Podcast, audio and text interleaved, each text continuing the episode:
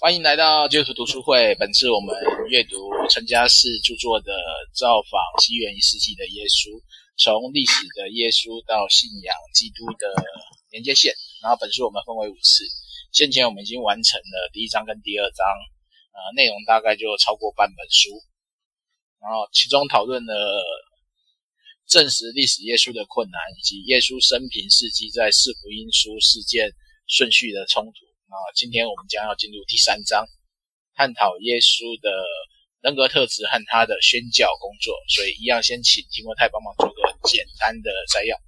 好，好，那我就快速来摘要一下。就是这边呢，呃，我觉得作者他他做了一个连结，就是说他把耶稣视为是成功的传道者。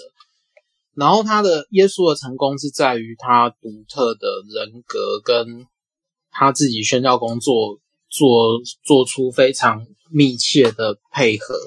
那所以在这里啊，就作者一开始先从呃耶稣作为宣教者的人格到底是什么？那首先他就先从几个面向讨论，他从两个面向讨论嘛，一个是他的人格形象跟呃。耶稣这个人到底是怎么样的？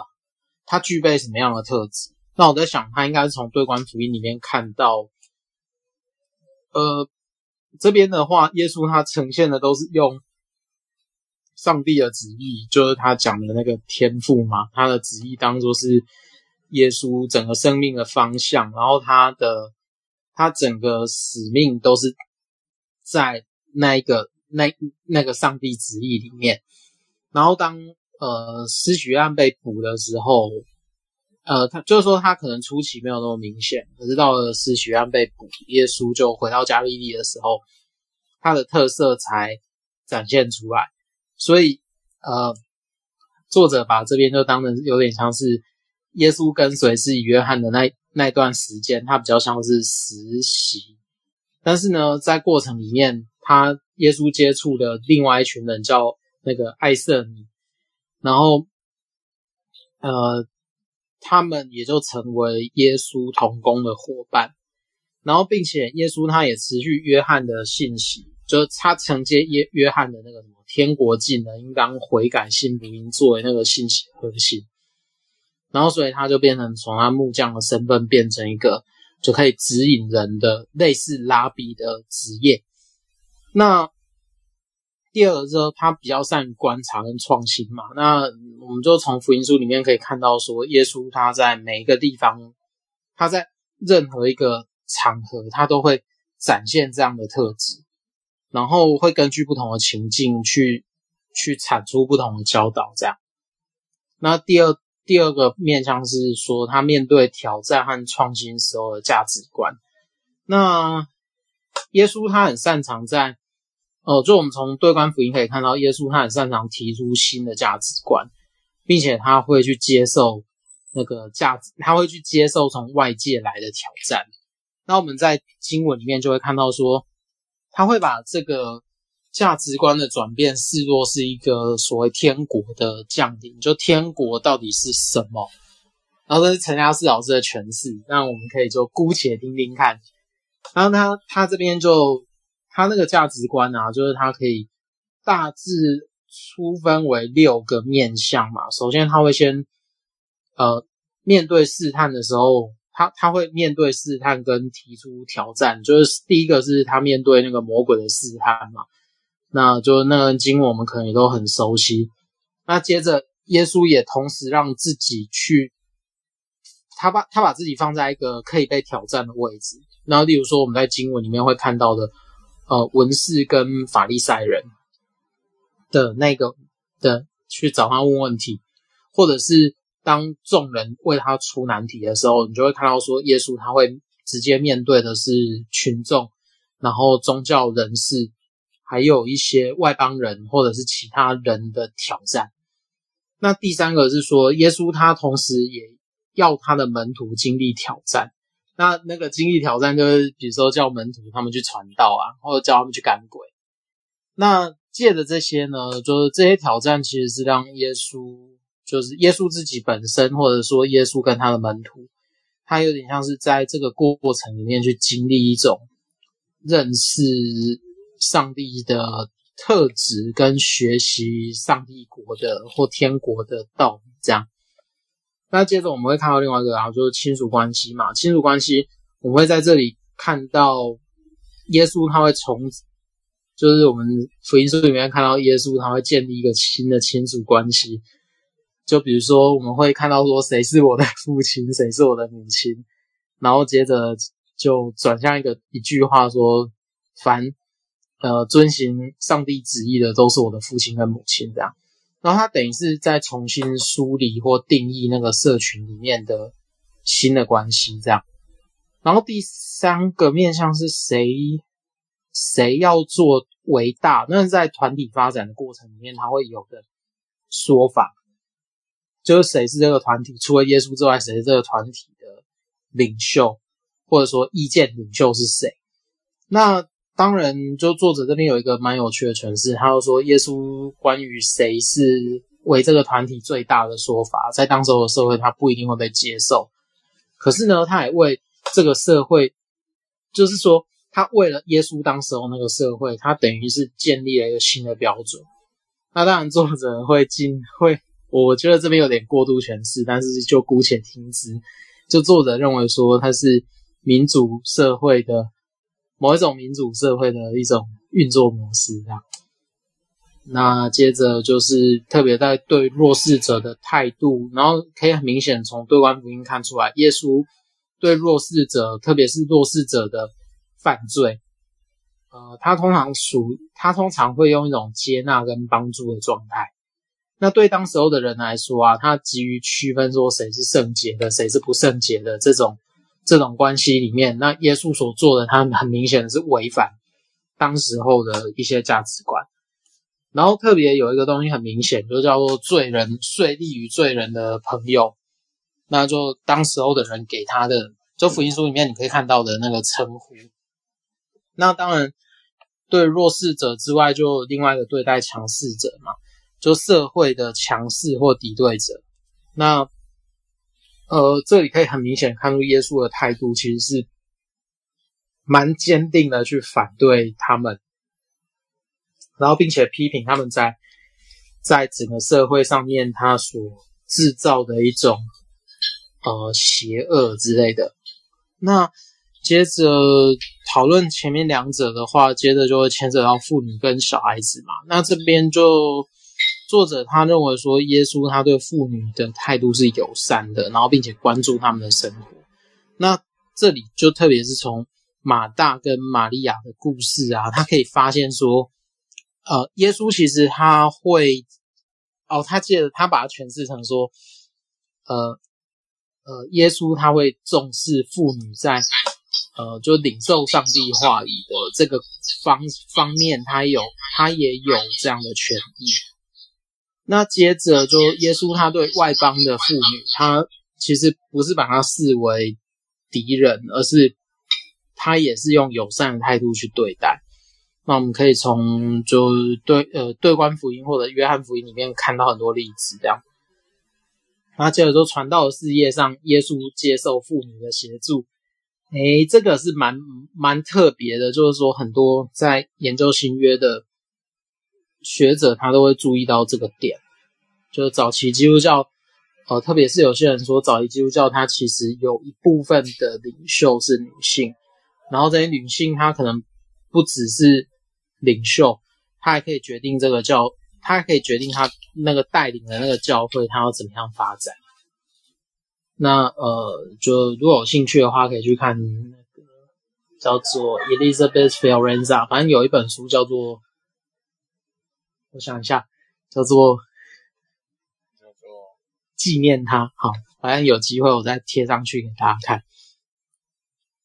那呃，有几个点，就是耶稣在传道的过程里面啊，他其实对妇女，呃，他是不会去排斥以外，他还会呃，就是让他们作为故事的福音书叙事的核心。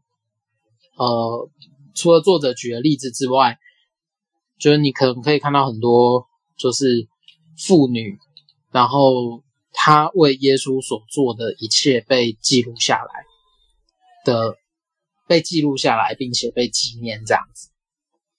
然后除了妇女之外，呃，耶稣他重视，他也重视小孩的身份跟他们的权益。那从从在古代其实没有把十三岁以下的小孩当成是成人的这个状态，并且忽视他们的这个整个社会环境底下，耶稣相对是比较重视小孩。他嗯，就你就会看到说什么让小孩到我的面前来啊，然后之类的。然后当然就是他也对他除了对外邦妇女友善的话，他其实耶稣也同时对外邦人是友善的。好，那接着作者就开始讨论到良好的文学素养跟流畅的口才，这是耶稣传道事工的蛮特别的地方。就比如说在这一块啊，就是你可以从福音书看起来啊，就耶稣虽然看起来没有受过正式的教育。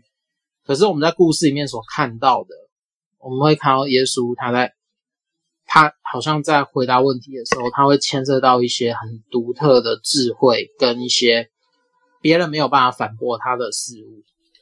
所以呢，在那个在里面，就是有点像是说，如果是良好的文学素养的面向的时候，我们可以发现耶稣在福音书里面，他用各种不同的方法，包括比喻，然后包括。呃，就是明语跟暗语，反正他用了很多不同当时候可能用到的手法，呃，比如说是一些口传的艺术，然后去表达呃耶稣真正想要教导的事物，然后并且他会借着重新诠释摩西五经的观点，然后提出新的见解。那第二个是就耶稣的口才嘛，就是说你会看到说它里面就包含着先知的话语。先知的警戒，或者是含有讽刺性的话，然后并且呢，我们在福音书也会看到有一些特色，是耶稣他会故意制造一些难题，然后并且他自己可以解决问题。比如说，我们可能除了作者例子之外，可能也可以看到说，耶稣他会刻意的问，比如说他看到一个瞎子吧，或者说他就会问他说。呃，这个人的就是他看他眼睛看不见，是他自己的罪还是他祖先的罪？然后进一步的去解决或者澄清一些问题，这样。那当然跟周边的人的关系啊，就是我觉得作者在传道这个面向，他想要讨论的。耶稣他他作作者这边他跟我说，耶稣他有他自己独特的处事方式和人际关系。然后他就从家人、从拿撒勒人，然后群众、法利赛人来讨论，还有撒都该人来讨论这样的关系。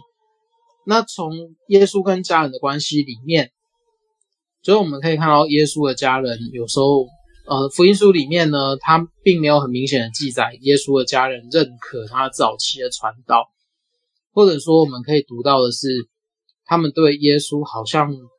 耶稣出来传道这件事情好像是不赞同的，可是到后期以后呢，他们会开始认同耶稣的工作，然后就成了耶稣的追追随者这样。那嗯，跟拿撒勒人的话，我们就很明显会看到嘛，就是拿撒勒勒人是拒绝耶稣的，所以耶稣因为这样才跑到加利利，或者说他因为拿撒勒人的拒绝，然后他。有机会用加利利作为一个传道的核心，然后反而在当时候的传道是因为交通的关系，这样的选择是非常有利。那跟群众的关系也是我觉得里面很特别的，就是比如说耶稣对群众他的观点是，耶稣认为，呃，不只是艺人需要亲近上帝，可能连我们。当时候社会所认为是犯罪的人，他也需要亲近上帝。所以，嗯，关于群众这点呢，如果等一下还有时间，我们可以来讨论。就是在福音书里面有一个很重要的点，那我觉得可能陈亚斯老师没有、没有、没有、没有、没有聚焦，就是叫做群众。那，嗯，其实群众在马可福音里面是一个很重要的关键，因为它会区分说，呃，马可福音有一些很明确的区分，就是群众、门徒，还有耶稣拣选的门徒。然后你就会看到说，他们耶稣对待这几个关系当中，他会有很多很细腻的切换，那就是他会带出。对那个信息有一些不同的理解，这样。好，那跟法利赛人的关系呢？这里我们前面都一直看到嘛，就是耶稣跟对文士和法利赛人，他会有比较严厉的批评。呃，那是因为法利赛人他即便是长，呃，他没有政治权实权，可是他可以在传统上面或者是呃摩西五经的解释上。他掌力，他掌握一些解释权，所以当耶稣去挑战这些传统的时候，他就会在这里树立那个法利赛派的敌人。这样，那对祭司跟撒都该人嘛，我们可以这样理解，就是他们是属于圣殿团体的工作。所以呢，当耶稣传道的过程当中，就是当耶稣去挑战说圣殿的权威的时候，比如说就有人去问他说：“你的权柄是从天上来的，还是从地上来的？”然后耶稣就回答他说：“那你们回答我，施洗约翰的权柄是从天上来的，还是从从人给的或地上来的？”那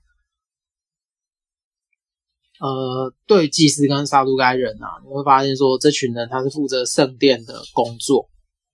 所以，在耶稣挑战圣殿的同时，他也会让这群人变得越来越不喜欢耶稣的讯息，跟耶稣他说在圣殿里面做的事做的事。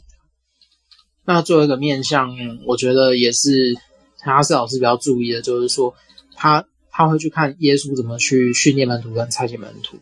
那他也认为说，这是耶稣宣教成功的因素之一。就是他很成功的训练了门徒，并且这些门徒呢，可以继续他的工作。那并且当耶稣跟他们用心互动的时候，他们就可以在这过程里面去继承耶稣的子的旨志。这样，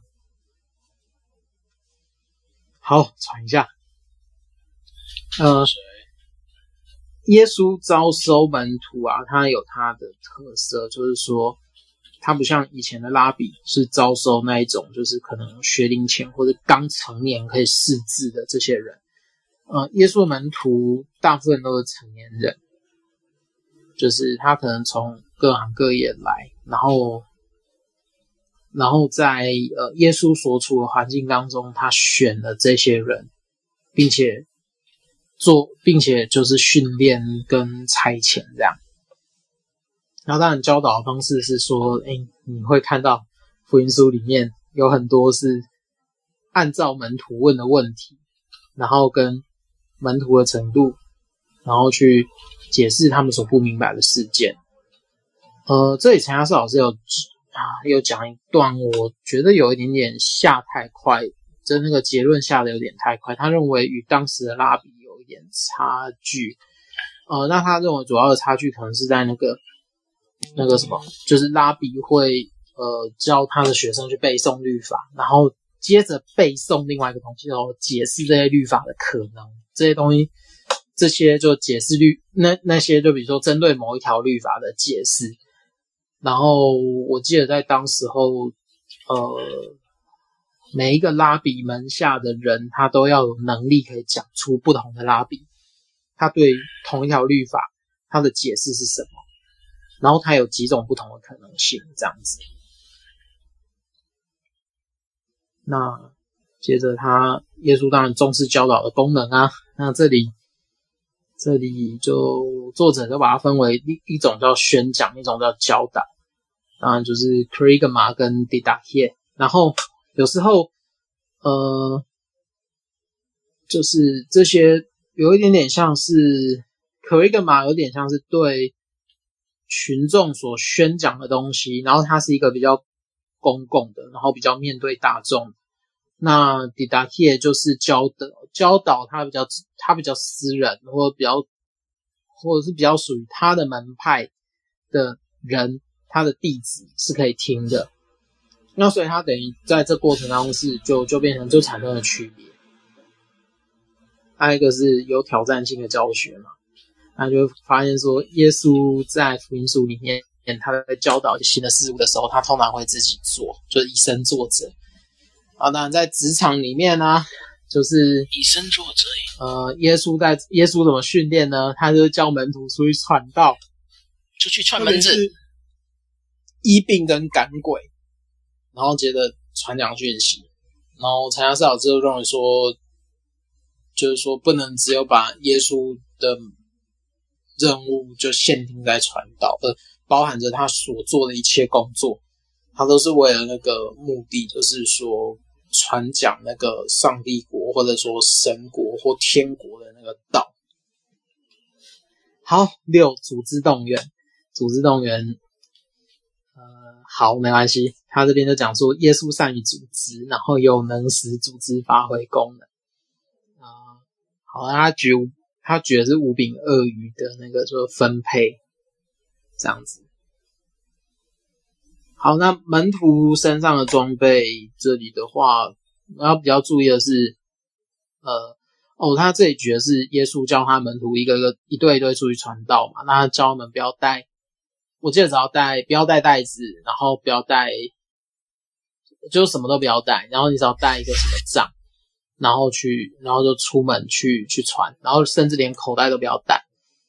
那这里的话，他就解释成说，当你有全，当你有手杖，当你有经文夹，或当你有，当你有一些就是出门在外远行的那个包包的时候，背包的时候，那就代表说你这个是出外旅行的老师是有权威的。那耶稣就认为说，陈嘉思老师的诠释啊，他认为说，耶稣呃作为一个工作者吧，他不需要呃，就是说他认他认为工作者不需要就带上一些外表象征权威的装饰，就特别像经文夹、皮带、手杖之类的。然后他认为有信心的人出门是可以靠着信心，然后靠着在旅途中做工的能力，然后和。这是这是什么？他可以获得生活的所需要的事物啊。接着就什么精神上的装备啊，然后你就会看到说，呃，作者他会觉得耶稣要门徒去肯定他的自我价值，并且有信心跟不可以相争这样。然后接着就是耶稣对门徒忠诚度的要求。那这里我们可以看到耶稣要门徒的条。跟随他的条件是抛家，抛弃自己的家家人，就抛弃自己所看重跟拥有的一切去跟随他，这样。嗯，好。那最后为了门徒的安全着想，就是他，他就作者列出了第十项，就是当耶稣在耶路撒冷的时候，他自觉他自己要受难嘛，所以他就会先警告门徒。并且还警告的同时还教导，就是生命的价值并不是在于保存现有的现有生命的状态这样子。好，那我总结小小小的结论一下这一章。这一章其实我觉得是要讲出，是要去对比耶稣跟当时候的人，他有完全不同的价值观，然后这些价值观是在。很小的部分产生的，然后特别是耶稣有一些有一个就是很独特的人格特质，然后他也他也有很敏锐的观察力，然后在于这两者相加底下，就看出耶稣他在面他他的他对于很多事件，包含他跟其他人接触的事件，他会怎么去重新理解跟跟。跟改变，然后并且，呃，对当局者形成挑战的时候，他也不见得会退缩这样子。那当然，我觉得，呃，有一些诠释，我嗯，可能我觉得太过头了。但是如果你用这个角度，就是用耶稣身为肉身的观点来看的话，那呃，作者的意思可能就可以比较容易去理解。这样，好，那我就讲到这边。哦，谢谢谢谢丁莫泰的分享。我想这一章说是要讲耶稣的人格跟宣教工作，应该就变成真的像提摩太讲，要用肉身来看，而不是从一个呃我们已经假定他为呃神子的角色，先单纯看人，因为他在讲人的功能性嘛。所以那这边呢，大家有没有什么？想法或疑问要来补充的，可以借这个时间来发言。有没有谁要先讲的？小凤跟 Rocky 有要先回应一下今天的内容。小凤要先讲吗？那小凤先讲。没有。哦，那个听提摩太摘要很过瘾，我觉得他真的好厉害。对，每个礼拜都要这样摘要。然后今天的内容其实它有点松散性啊，就是虽然要谈人格，但是纯粹从故事性去谈的话，我觉得你没有一个比较的一个对比，你不能说说他这个人的特质到底在哪边。说实话，你看完这几这一篇，你抓不太出来他强调的人格特质。对，就是我觉得那个文字叙述的能力还是还是需要的。就是虽然它是一本好像有点像是在做嗯考察或者是学术这样的一个文章，但是我觉得在叙述的这个功力上，可能对一个年长者还是有一点吃力。我我的我的一个感受是这样，所以整篇在看下来的时候就有一点凌乱。嗯，对，所以还是蛮厉害的，谢谢你们。好，谢谢。那，Rocky 有没有要补充的？呃，呃，我是想到，呃，那个讲到人格特质嘛，哈，就是说还有这个，呃，东一点西一点很多哈，但是我们四福音书里面基本上，呃，还是有一个方向啊，那个方向就是他慢慢。要走向耶路撒冷，然后面对仇敌，面对挑战，然后最后受难、被害，呃，被钉死十字架，然后死亡、复活。这个就是说，呃，福音书最后总是归向这个最重要的这件事情。啊，我自己有一个问题，就是我觉得，呃，陈老师好像，呃，讲了很多，但是。这个一个很大的重点就是说，可能也很少人去谈，就是说，呃，导致耶稣被害受死，啊、呃，这这个是一个很重要的历史情节，好像讲的不多啊，就是说，呃，耶稣平常怎么教导，或者他面对什么问题，什么反应，东一点西一点，但我觉得这些都还是在铺陈，呃，最后那个最重要的。那个高潮的点啊，就是十字架。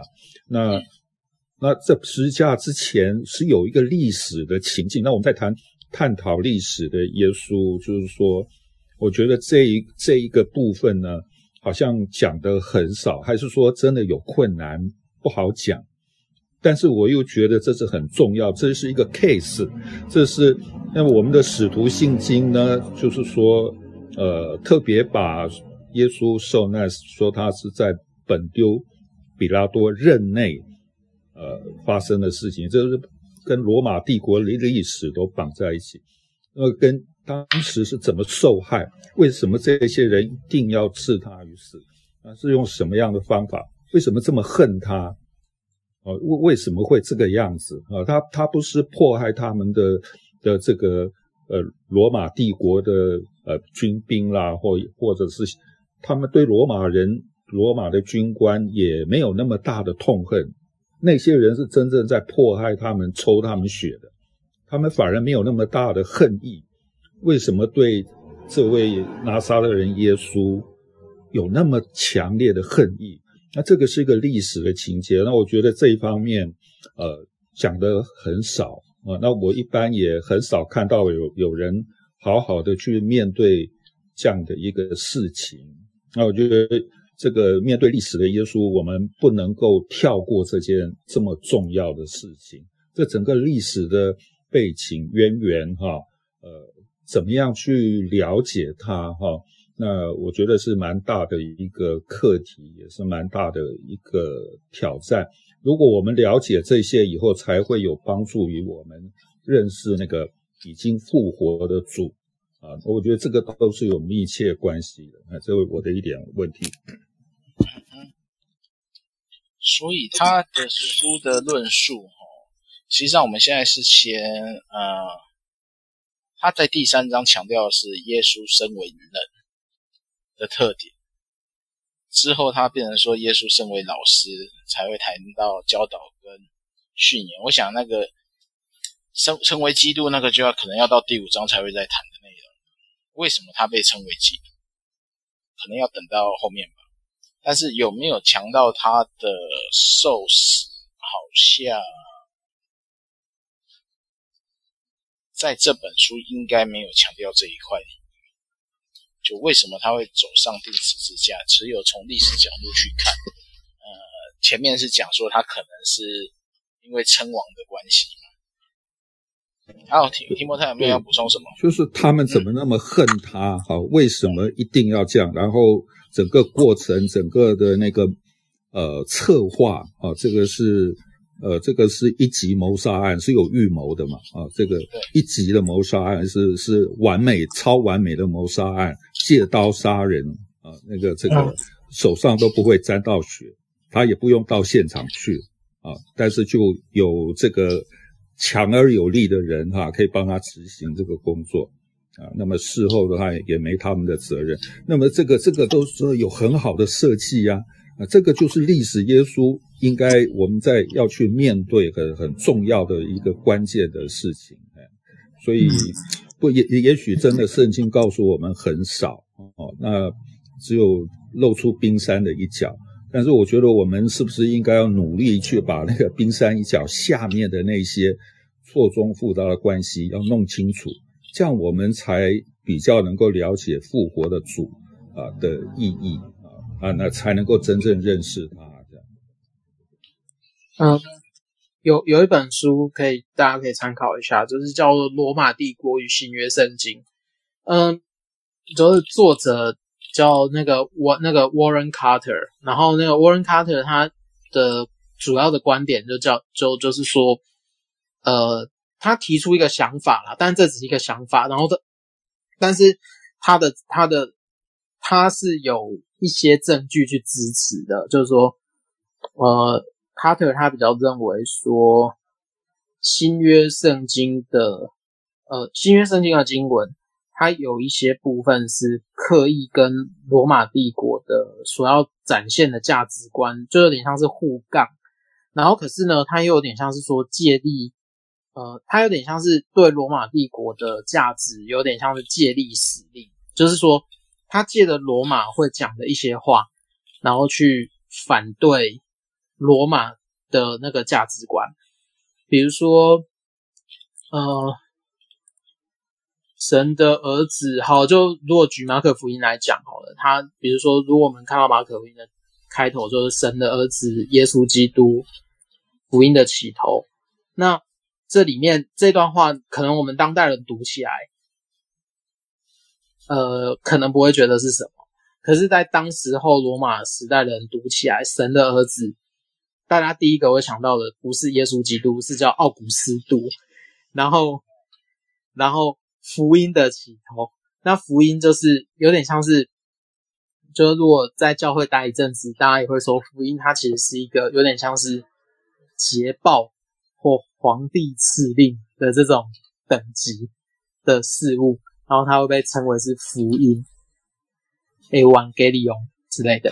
那那所以，所以它这里有点像是说，呃，如果用马可福音来看的话，它其实是借着罗马帝国的价值观，它有点像是在把那个意识拆解掉，然后去置入新的东西，然后就告诉他等于在告诉罗马的政府说，那个福音的起头不是凯撒，不是奥古斯都，是这个这位耶稣这样子。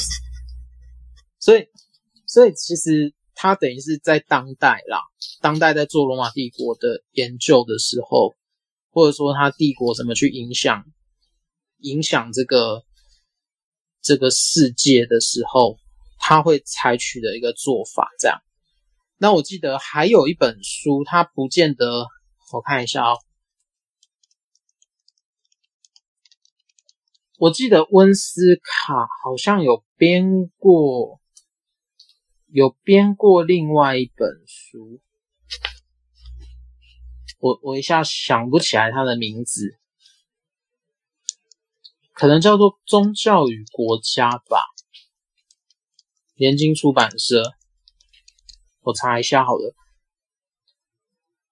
呃，联经出版社，我记得那一本书也有一部分在讨论，就是基督教它怎么样，就基督教的价值观怎么样慢慢取代罗马的价值观，然后就变成变成主流的论述这样子。然后就 那个提提摩太，在麻烦你有有看到的话，再贴给我们看。不过我我的问题，觉得问题不在罗马帝国，就是说那个耶稣的受难，就历史上来讲，比较大的问题是我们圈内的人的问题，是我们宗教社群里面，跟那个罗马，譬如说比拉多什么，他根本没把耶稣放在眼里嘛，这个那个太小咖了，这个根本没有用，看不上，哎，看不上嘛，根本。浪费时间去谈审判这个人的 case 啊，有点哎不值得嘛，就是说毫毫无意义了，浪费时间。那么我我比较在意的是说，同样这个宗教社群里面啊，是他们是如何恨透这个耶稣哈，如何去预谋这些东西，当时的社会或者历史情境啊这一部分。呃，是不是能够讲得更清楚一点？那么，我觉得罗马帝国那个是后来被拉上拉上去嘛，被利用啊，那他们自己也不知道。但是，我觉得那个比较外围，反而比较不重要。我觉得关键是在于这个呃犹太性，就是我讲的比较严格一点，就是上帝所拣选的这一群人，上帝的子民的这一群人内部所生出来的仇恨，嗯，好，哎。那个呃，最后才利用罗马帝国的人来做这成就他们的事情是这样。那一开始的这个仇恨啊，里面这个运作啊，这些高阶层的宗教宗教领袖，不是政治领袖，宗教领袖，我比较在意的是这一部分这个这个区块，因为我们呃长时期是在大部分了哈，都是在这个华人福音派里面，我们很强调耶稣已经。为我们的罪死嘛，哦，然后赦免我们罪，然后现在已经复活升天，所以罪我们一直很强调他已经为我们罪代赎、代赎、代死，这个事已经做完了，就他已经死了，所以这个这种讲法会让我们忽视说背后这个受死受难的历史情节变得不重要，所以我有时候在想，如果是按照我们。呃，一般福音派只强调耶稣死是为我们死，那耶稣也可以发生意外啊，发生车祸啊，或者是确诊啊、重症啊，或者癌症啊，或者是山崩、地震、海啸，他一样也会死啊。哦，那么一样是无罪啊，一样是为我们死。为什么要要用这种？这么怪异的方法，而且是在上帝的选民里面冒出来的最丑陋、最肮脏的事情，为什么要这样？那么我们谈历史的耶稣，怎么能够越过这种事情呢？啊，那么或者把罪都推给罗马人？哦，这个是是这个这个罗马帝国这些人根本就是无知嘛，因为就像耶稣说的，他不知道他们在干什么，对不对？那真正是有问题的是上帝拣选的这些。这些这些所谓上帝选民内部的这些宗教领袖的问题啊，那那我觉得这个是很很关键的这个历史的事实啊，那这个我也相信这些事情是有延续性的而不是只有断在那边。那所以耶稣是这样子的受难，跟他得癌症啊或者确诊啊什么是不一样的啊。这种的死跟那种死是不一样的，所以我我特别在意这个历史的情境。这样，如果如果说要回到历史的情境的话，他他有可能是怎么讲？他呃，就换一句话来讲好了，他有可能是挡到。挡到宗教领袖的财路，然后挡人财路之后，就会产生杀机这样子。那诶，就是说，我记得在当代啦，有一些就就是我们现在就可能这一二十年，有一些研究他会说，当时候的当时候的圣殿，它其实在它的崇拜跟它的一些，比如说。银币的兑换上面，它其实会有一些，会有一些特定的家族在掌控。那罗马，它对于，比如说对于耶路撒冷这个地方，好了，它的影响力可能不像我们看到的这么表面。就是说，呃，它那它那个有状况有点像是罗马的权力，它是借由，呃，就是。在当地的西，在当地的统治者西律王来来来展现，可是西律的权力又是怎么来的？就等于是西律这个家族，他跟祭司就盖亚法的这个家族，他等于是一个合作跟合作的关系。然后，所以呃，罗马他要统治一个地方的时候，他当然不可能只靠武力或靠军队，那他就是等于有点像是。他借由西律的统治，然后跟盖亚法在宗教上面，他维持了那个稳定、稳定特质，然后他就展现他的那个，展现他的力量这样子。所以，嗯，当耶稣他把这件事情指出来的时候，比如说他会指，嗯，有哪段经文比较明显呢？鬼入猪群可能比较多人用，可是有些人比较不能接受那个解释，所以如果要换另外一个故事的话，也许可以用路加。我记得路加福音里面好像还是使徒行传，它有一段好像有隐约提到，隐约提到比较多的的的状况，就是那一些。那些在什么地方死掉的加利利人，那那那那这个就等于是你可以看到一个结构，就是说在政治结构上，就希律需要维维系他的统治权嘛，所以他有一部分在维持秩序上需要靠罗马总督。那因为希律他本身不是所谓的犹太人，所以他变成说他盖了一个圣殿，他其实要说，哎。我即便不是犹太人，可是我为你们盖了一个圣殿，然后那个圣殿是比你们以前的那个圣殿还要豪华的。然后他借着这个状态来收买犹太人的的宗教团体，就是可能陈亚斯老师里面讲的那个撒都该人。那撒都该人就会跟这个结构就绑在一起了，因为撒都该人他其实也需要圣殿，那因为圣殿是他们。整个家族或整个祭司团体，他们要维系的一个方式。那当然，在这种生活方式、这种政治的洗牌底下，就是比如说撒都该人、希律还有罗马人，他们其实是绑在一起的，就是利益结构。那就会有人对这利益结构不开心嘛？那当然，首先跳出来就是法利赛人。那法利赛人他他对于这个利益结构，他的想法是，呃。他认为这个圣殿是不合理的，或者不合法的，然后所以呢，但是他们又做出了很多不同的诠释，然后其中一个比较麻烦的就是，他们认为他们现在被外族，就可能罗马人的手伸进来管理的这个状况，或者说西律的统治，就也是某种程度对他们讲的外族嘛。那法利赛人就会觉得说，我们会这样子是因为我们不够敬虔。或者说我们对上帝不够认真，那他们就会开始在律法的解释上会会更严谨，然后会产生更多更多习俗，然后为的是他们要把律法就是视为是一个很就是很认真去遵守的事物。那你说整个这样看下来的话，还有一群人没有解释到嘛？爱色尼人就是作者，呃，就是比如说作者提到在加利利以北的这群人里面，他有提到一个爱色尼人。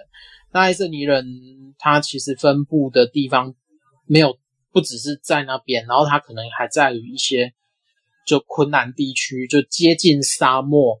跟水源交界的那个地方，和死海那一带。那爱色尼人他的想法又更特别，他会觉得说，我们现在在我们现在生活的世界，就是有外族嘛，就是罗马人跟以图麦人，就是希律的族群，然后跟跟以色列人，还有其他的种族。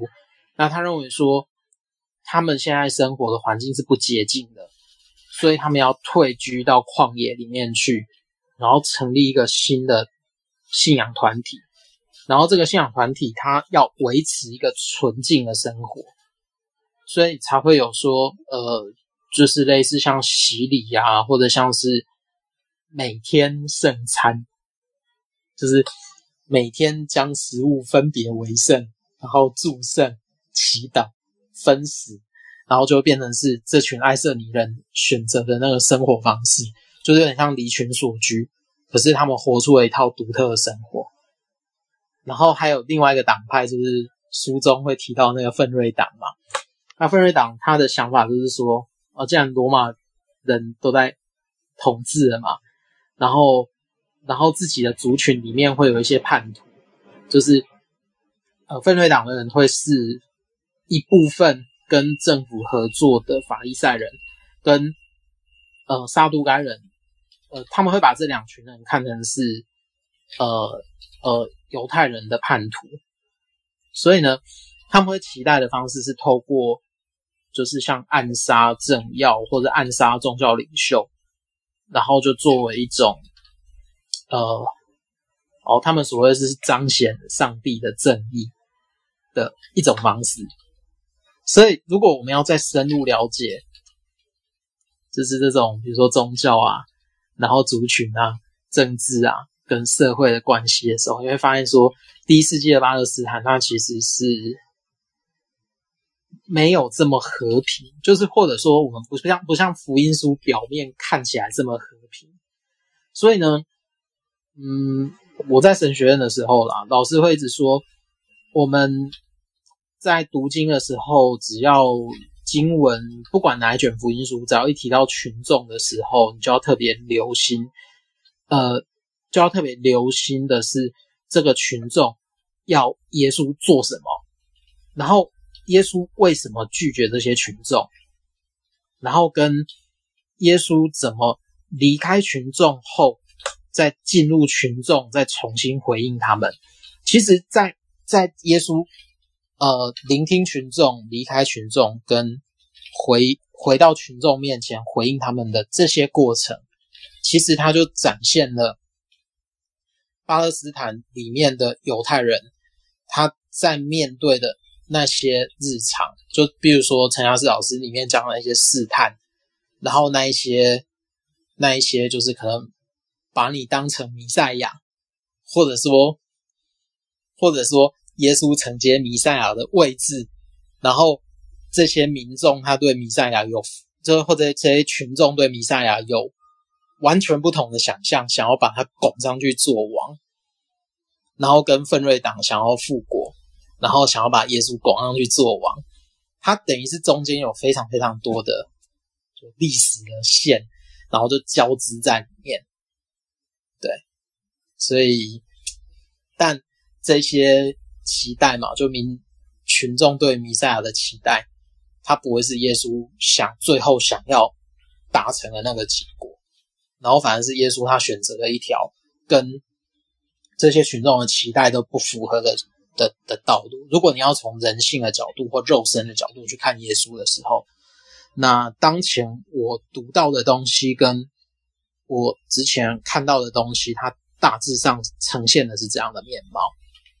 那如果还有兴趣进一步读的话，校园有三本书，叫做《上帝》哎，那个耶稣哎嘛，就是 N.T. Wright 的三本书。嗯，真的有耶稣基督？上帝哎，耶稣与神的子民吗？我要再查一下。对，耶有一本是耶稣与神的子民。对对对，嗯，其实它很复杂啦。然后，呃。在在在我们现代的理解，呃，跟跟就是我们现在对宗教与政治关系的理解啊，跟古代对宗教与政治的理解是不同的。因为古代会认为说，你有什么信仰，就代表呃，你的宗教信仰是展现你的政治认同。然后，所以对法利赛人来说，他们现在看到的那个大希律盖的圣殿是不合法的，不是真的圣殿。所以他们才会在议会里面去批评西律党人。那当然，耶稣把这三者都得罪了，他得罪了法利赛人，得罪了西律党人，就挑战他们的价值观。那到最后，他们只好觉得说这个人太麻烦了，而且他在的时候，可能罗罗马人会盯上，会盯上我们，所以我们联手把他干掉。那我们可以换取这个地方短暂的和平。啊，帮你补充一下，那个 NT Wright 的应该是耶稣与神的子民吧？不是，不是，新约与神的新约与神的子民。还有再就是耶稣作王什么意思？哎，没有没有没有，他他有三本，我我找一下。不然就是耶稣与神的得胜啊，然后神和神的复活。啊、对，对，对，对，他最他最新的一本是耶稣作王什么意思啊？那本我觉得可以看啊，还。就有点像那本就在讲四福音书的那个，就科普啊，超级科普的书。对啊，四福音书这一本，我觉得如果如果读耶稣作王这一本，应该可能会比读陈家士的这个四五四五六章更完整吧？对啊，因为陈家士那一本读起来可能会有点，对呃，不呈现，就是他他的论述没有没有呈现重点，变成说。你必须要自己去再厘清他到底要讲什么核心，就是就是神儿子的复活，然后耶稣与神的得胜，还有新约与神的子民。对啊，然后这三本就都是校园出版的。那个 N.T. Wright 那个的书，就是说以前啊，哈，我不知道现在怎么样。就是说，比如他刚刚开始，有一些教会是非常拒绝的，包括华神的某一些老师哦。是不是很难听的话？是不是相把它近乎是异端这样？不晓得各位有没有这样的印象？嗯、各位觉得怎样？有啊有啊，一直都这样。那就是现在是解严了吗？还是怎么样？没，可以读啊。现在不是，反正对立永远都是对立的。嗯，因为当你神学框架限制在一个框架内的时候，你只要跳出这个框架去多谈当代的背景环境。就是、那我我请问一下，那现现在台神是没有问题了，这个华神比较有问题，一直都没有问题啊。华神也只是有一些老师有意见啊，不是所有老师啊，不是所有的啦。目目前会有意见的老师，诶，已经走了。哦，还没走啊？你你没有啊？叶雅莲呢？你是说台神还华神？华神，华神哦哦，有走吗？走的走的。叶雅莲老师啊，主要是叶雅莲老师跟。吴纯仁老师可能可以接受一点点，但是他不见得完全接受。嗯，因为对有一些人来讲，他们会觉得 NT Wright 的论述有点过头。他呃，他会认为说 historic，他那个有点像是历史实证主义，然后他会认为说历史上面没有证据的事情就不需要。集中心力去谈它，所以呃，NT Wright 他是，我觉得他应该是顺着那个叫什么，呃，最近才过世的那个 E.P. Saunders，E.P. Saunders 他因为写了一本书之后，就开启了就保罗的讨论。保罗相关，他那一本就叫做《保罗与他的犹太传统》嘛，Paul and his 什么 Judaism 什么的。然后他就开始了他的他的讨论，然后之后中间就会有像是 James Dunn 啊，他就写，他就会研究说，诶，为什么保罗会会脱离犹太教？因为他他的问题意思就是，因为早期基督教跟犹太教是一起发展的嘛。那为什么到后面呢？犹太教或基督教他会自己刻意的去制造那个界限，然后就，然后，然后当然当时候的学术风气就是有点像是。他就会提出说是典，比如说像 Hans Kuhn，他就会提出说那是典范的转移啊，或者说是呃诠释方法的改变。然后，但是像 NT 像 James Dunn，他就可能会认为说，那中间可能有一点点像是，嗯，怎么讲？犹太教它因为跟基督教中间的诠释差异在带，然后以及它中间面对的那个政治的。压力或政治权势的反转，然后让犹太教跟基督教它必须要做很直接的切割，对啊，那当然这中间是一个很复杂的过程啊。那那那一本就叫那一本也有中文翻译，就叫分道扬镳。然后，然后，然后之后就是像 N.T. Wright 啊，然后他也在开始呃呃 N.T. Wright 他比较不是从这边，他比较是从耶稣研究。或耶稣研讨会，就是陈嘉士前面提的那一连串的东西，开始讨论。呃，就比如说他的第一卷叫做什么《新约与神的子民》嘛，还是第二卷有点像《耶稣与神的得胜》。他就在那一卷书里面花了很大一部分，可能两三百页吧，都在讲陈嘉士老师讲的那堆东西。对。然后其实我觉得陈嘉士老师啊，在这里他其实身为可能布特曼那个时代的。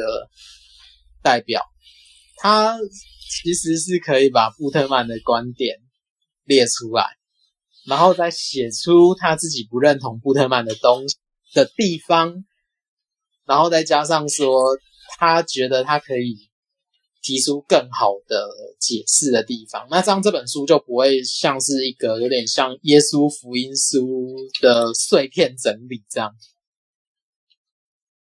对，用碎片整理形容。那那那那那那这样就会更有意思，因为 N.T. Wright 这本这三本书其实都超级厚，我也是花了，我每一本都是花了一年才看完，甚至我现在耶那个什么神儿子的复活我都还没看完，耶稣与神的得胜我已经看了大概三分之三分之快快接近二分之一了，这都是蹲厕所的时候，就是一边蹲一边看这样。这么重的书拿去蹲厕所？对。有时候都拿这种书去蹲厕所。那个可以可以可以可以问一下问题吗？看完。好，嗯、小凤先讲。那个那个，因为九点，我赶快问。那个那个，刚刚那个提摩太有讲到说那个兑换钱币，然后我可不可以请提摩太在这里稍微解释一下？呃，那个兑换钱币其实是有点像是。当时候新约他们，呃，应该说巴勒斯坦他们通行的钱币叫做 denarii，然后那个那个 denarii 它上面都是刻那个，比如说有有可能是刻希律的肖像，然后可能是刻罗马的罗马的总督的肖像，或是刻罗马神明的肖像，然后这个东西是在市场的通用银币，然后这种通用银币，它在它是一般做生意的时候使用的。可是，当这种通用银币在刻满了异教神像或者是皇帝雕像的银币，他要拿去圣殿奉献的时候，他有办法奉献吗？这就这这这就会变成是他们圣殿的就主持圣殿的撒都该人，他必须要去想的问题。那他们的做法就是说，他们会做制造另外一种东西，叫圣殿银，圣殿银就圣殿的银币。然后呢，呃。所有想要去奉献的人，他们就把他们的那个，比如说 denaris，或者说那个有点像 diner 之类的东西，他把它换成呃 shekel，shekel 就是圣殿会用的那个那个重量计算。然后当然汇率怎么算呢？就是呃我看到的东西啦，就是说他们会说圣殿的。当局当权者会决定那个汇率要多少，然后他们就可以用多少的 denarii 去换成在圣殿奉献的那个银钱。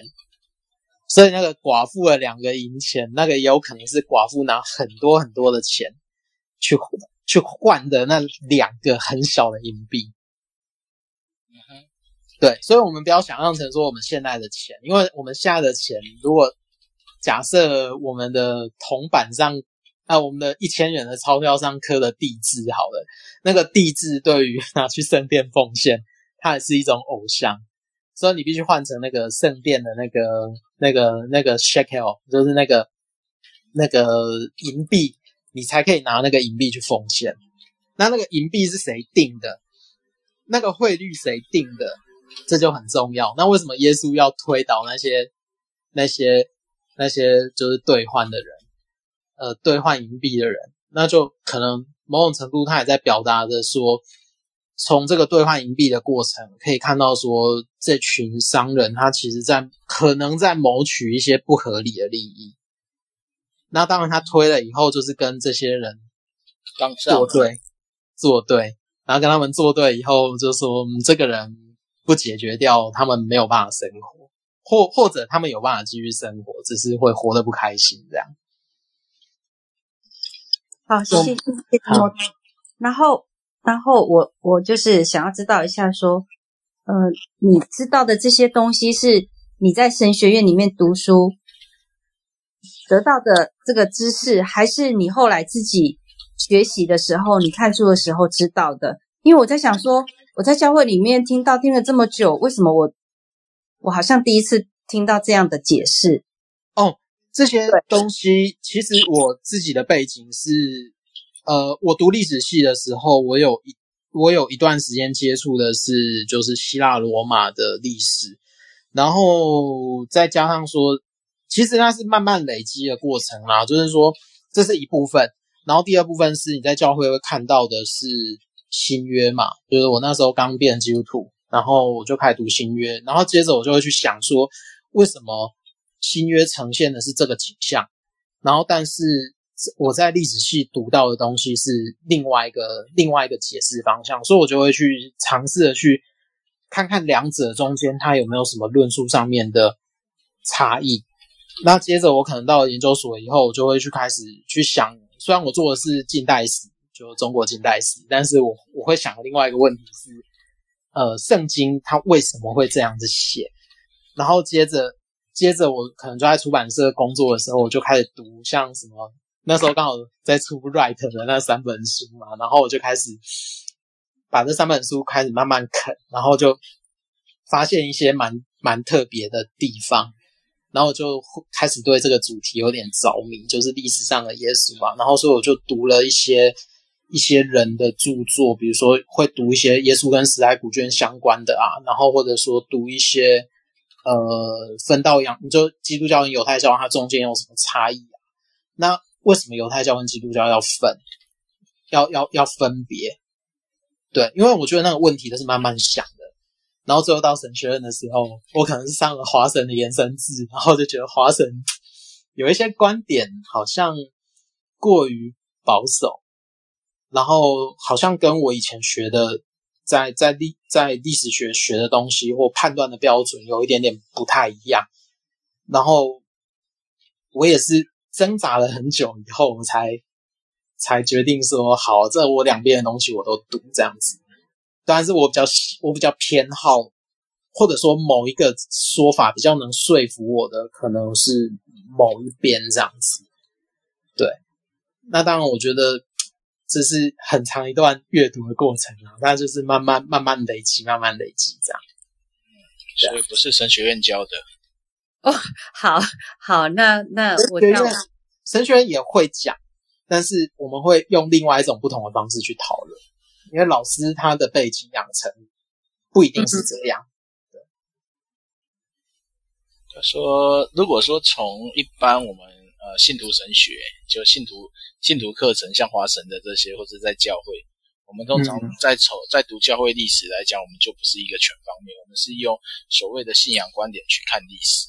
但是我最近，嗯，就如果说到以信仰观点在看历史啊，我最近才跟一个读宗教所的朋友在聊天，呃，他说神学院里面的所谓的教会史啊，他会觉得有一个盲点，就是说，其实神学院的教会史不应该叫教会史，它应该叫教义史。